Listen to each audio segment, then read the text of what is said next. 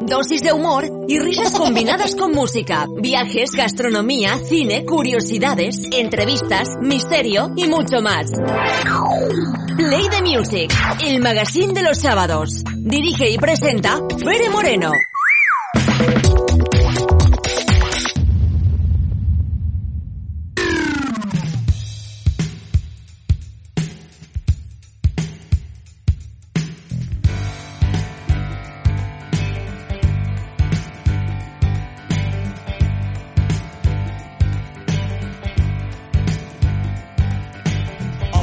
Pues nosotros continuamos y lo vamos a hacer también hablando sobre, hemos hablado ahora sobre el Premio Planeta 2022 con Luz Gabas, pero pasamos también a hablar de ese premio finalista del Planeta de 2022. Por eso tenemos con nosotros al otro lado del teléfono a la escritora Cristina Campos. Muy buenos días.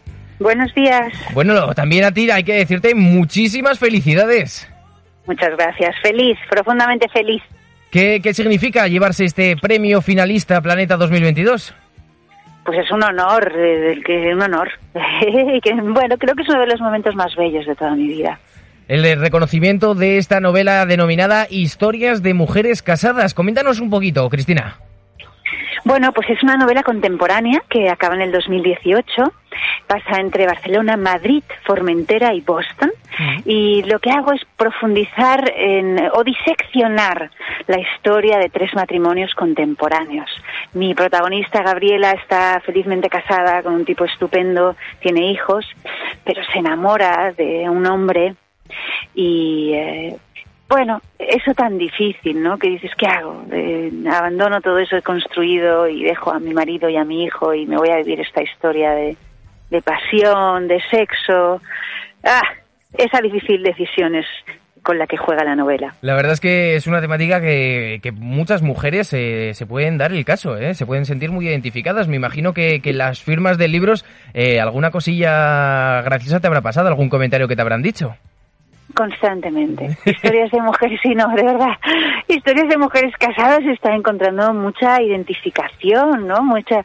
Eh, sí, eh, realmente las firmas me vienen mujeres, pero mujeres que una cosa son mujeres de mi edad, de 45 para arriba, pero es que me ha venido una señora de 80 años, que, bueno, de 70 y con un marido de 80, que me dice, es que lo estoy pasando fatal porque yo no puedo dejar a mi marido, pero estoy enamorada de otro, ¿no? Y dice, ¿usted, señora, eh, que tampoco te la imaginarías? Eh, entonces, eh, y con lágrimas en los ojos, ¿no? Porque que es muy difícil Mm. dejar a una persona buena que tienes al lado y no sé, es eh, bueno, sí, es difícil. Hemos hablado de ese matrimonio, pero nos quedan dos por saber. Hemos hablado del matrimonio de Gabriela y nos falta por el de saber de Silvia y de Cosima. Mm. Bueno, son sus amigas del alma. Yo, eh, bueno, tengo unas amigas muy íntimas y eh, he reproducido este grupo de amigas, ¿no?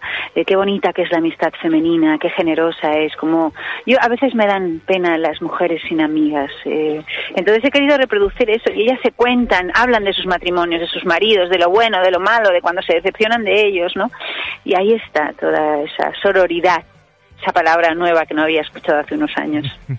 Coméntanos eh, la forma del tipo de relación que llevan también Silvia y Cosima. Pues mira, eh, Silvia está casada con un tipo eh, eh, buenazo, divertido, pero que no, mm, no le hace, nun- nunca ha llegado al orgasmo con él.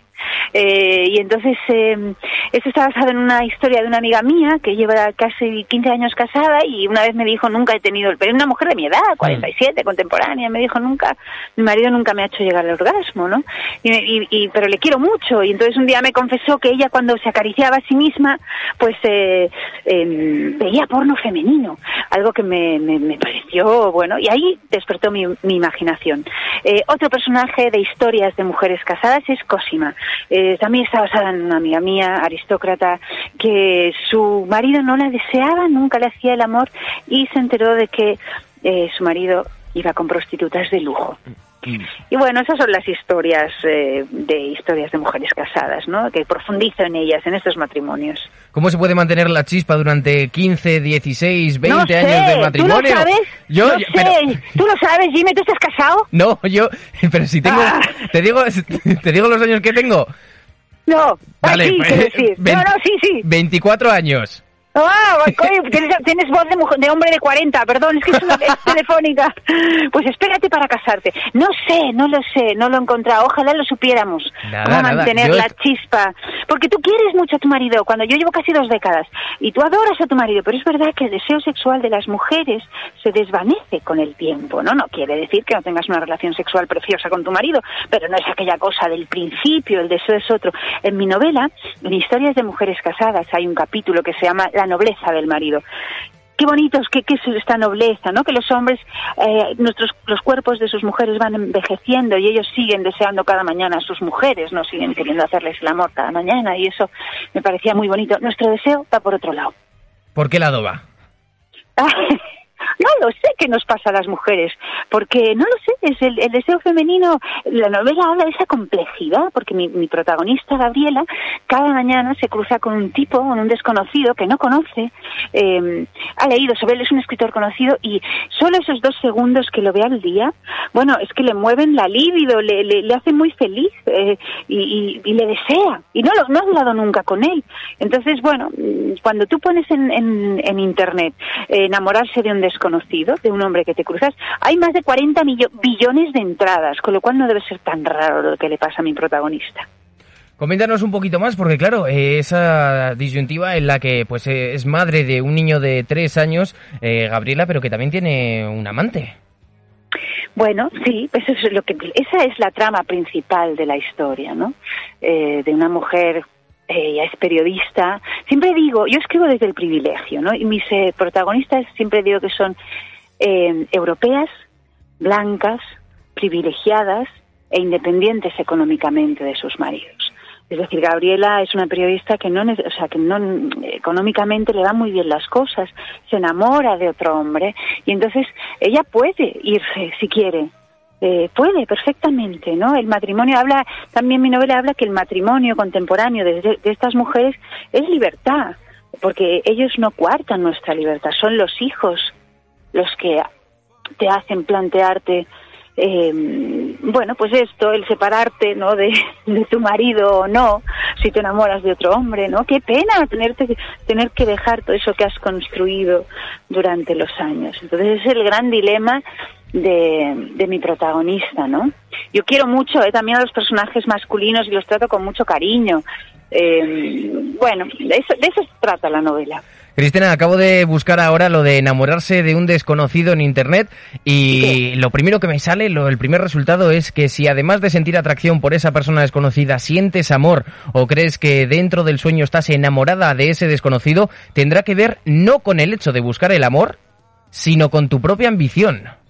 Ah, hostia, qué interesante esto, pásamelo luego. qué interesante.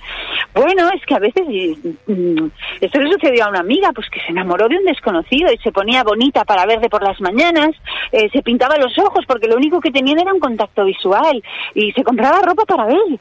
Eh, y, bueno, ¿sabes? Y se ponía sexy para ver a este desconocido con el que se cruzaba dos segundos al día. Y cuando no lo veía, eh, decía, es que lo echo de menos, ¿sabes? Y luego desaparecía él una semana o dos y, lo buscaba, ¿no? Y había un, poquito de obsesión ahí eh, y un juego divertido que nunca acabó en nada. Pero mm, qué divertido que son estas cosas que te sucedan. A mí me parece divertidísimo. Por lo menos, a mí me gusta que, que pasen estas cosas, ¿sabes?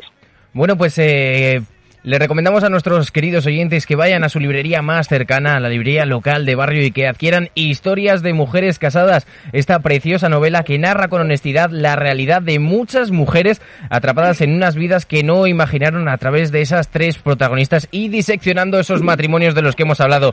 Cristina Campos, muchísimas gracias y enhorabuena por este finalista de Premio Planeta 2022. Muchas gracias a ti por la entrevista. Hasta luego. Adiós. A menudo me.